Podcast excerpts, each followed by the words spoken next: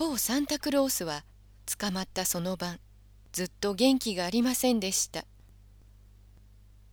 妖精たちが自分たちで考えてどうにかしてくれると信じていましたがやっぱり心配なのか不安そうな感じが時々その優しそうな目にちらちらと見え隠れしていました。プレゼントを待っている子供たちががっかりするようなことになったらどうしようと考えてしまうのです。悪魔たちは代わる代わるサンタクロースの見張りをして身動きの取れないサンタクロースにひどい言葉をかけていじめることも忘れませんでした。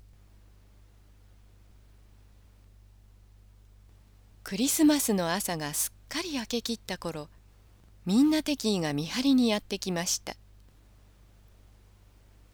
みんな敵意の言葉は他のどんな悪魔たちよりも心にぐさりと突き刺さるものでした「おいサンタ。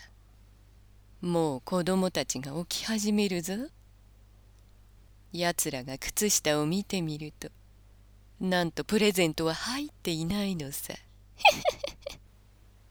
そしたらやつらぶつくさ言うだろうな。わめくだろうな。怒って地団だ踏むだろうな今日の洞窟は満員に違いないぜ。サンタのじじい。洞窟は子供でいっぱいになるんだ。そう言われても他の悪魔の時と同じようにサンタクロースは何も言いませんでした。捕まってしまって落ち込んでいる。それは事実です。でもまだ心は負けていませんでした。サンタクロースが自分の言葉にちっとも耳を貸さないことに気がつくとみんな敵はほどなくどこかへ行ってしまいました。代わりに半生がやってきました。この最後の悪魔は今までの悪魔とは違って人の好かないやつではありませんでした。柔らかで垢抜けした物腰で声も落ち着いて優しい感じでした。半生は洞窟に入ってくるとこう言いました「うちの兄弟は私を信用していないみたいです。もう朝になってしまいましたからね。いたずらももう終わりです。そしてあなたは来年のクリスマスイブまで子供のところに行くことができないんですね。サンタクロースはもう元気を取り戻していました。その通りじゃ。クリスマスイブは終わった。プレゼントを配り始めて何千年にもなるが子供に会えなかったことは初めてじゃよ。すると半生はすまなさそうに小さな声でこう言いました「子供たちは本当にがっかりしているでしょうね。しかしもうどうすることもできないのです。こうして生まれた悲しみが子供たちを自己中にして人を妬ましく思うようになり人を憎むようにするでしょうもし今日子供たちが悪魔の洞窟にやってきたら私はそのうちに何人かでもこの半生の洞窟にやってきて反省できるように頑張ってみたいと思います。そこでサンタクロースはこう聞きました。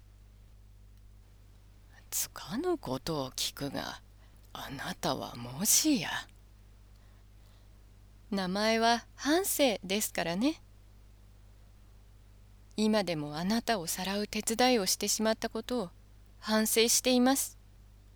もちろん犯してしまった間違いは取り返しのつくものではありません。でも間違いをしてしまったとしてもその後で反省することはできるのです。何も悪いことをしなければ反省することはないのですが。なるほど。悪の誘惑を振り切った人はそもそもあなたの洞窟へ来る必要はないというわけじゃな？そうです。大体の場合はそうです。でもあなたはあなたは何も悪いことをしていないのに私の洞窟へ来ようとしていました。本当なら誘拐なんてことをした。私たちが恥じるべきだったのにあなたは自分のことのように自分が悪いかのように心から悔やんでおられました。ですから私はあなたが私の洞窟へ来なくてもいいようにここから外へ出て行ってもらおうと思います。その言葉を聞いてサンタクロースは大変びっくりしました。しかしよく考えてそれこそ半生の本当の気持ちなんだと分かりました。すぐに半生はサンタクロースを縛っていたロープをほどき始め壁につながれていた鎖も取り外しました。半生は長いトンネルの中サンタクロースの案内をしました。二人がたどり着いたところは半生の洞窟でした。半生はサンタクロースに言いました「どうか許してください」お気づきかもしれませんが私はその悪いことをしようと思ってあなたを誘拐したのではないのです。ただ反省ということを忘れてほしくはなくて私はこの世界のためになることをいいことをたくさんやりたいとそう強く思っているのです。そう言うと半生はドアを開けました。すると目の前から光があふれてきました。サンタクロースは心地よい空気の匂いを感じて胸がいっぱいになりました。サンタクロースは半生に向かって優しい声で話しかけましたわしは君を悪いやつだなんて思っとらんし敵だとも思っとらん。わしは今ちょうどこう考えていたところなんじゃ。君がいなければこの世界はどんなにやるせないところになっていたんだろうとな。サンタクロースは外の景色を見てこう言いました「ああいい朝じゃ」そして半生の顔を見て「メリークリスマス」と言いました。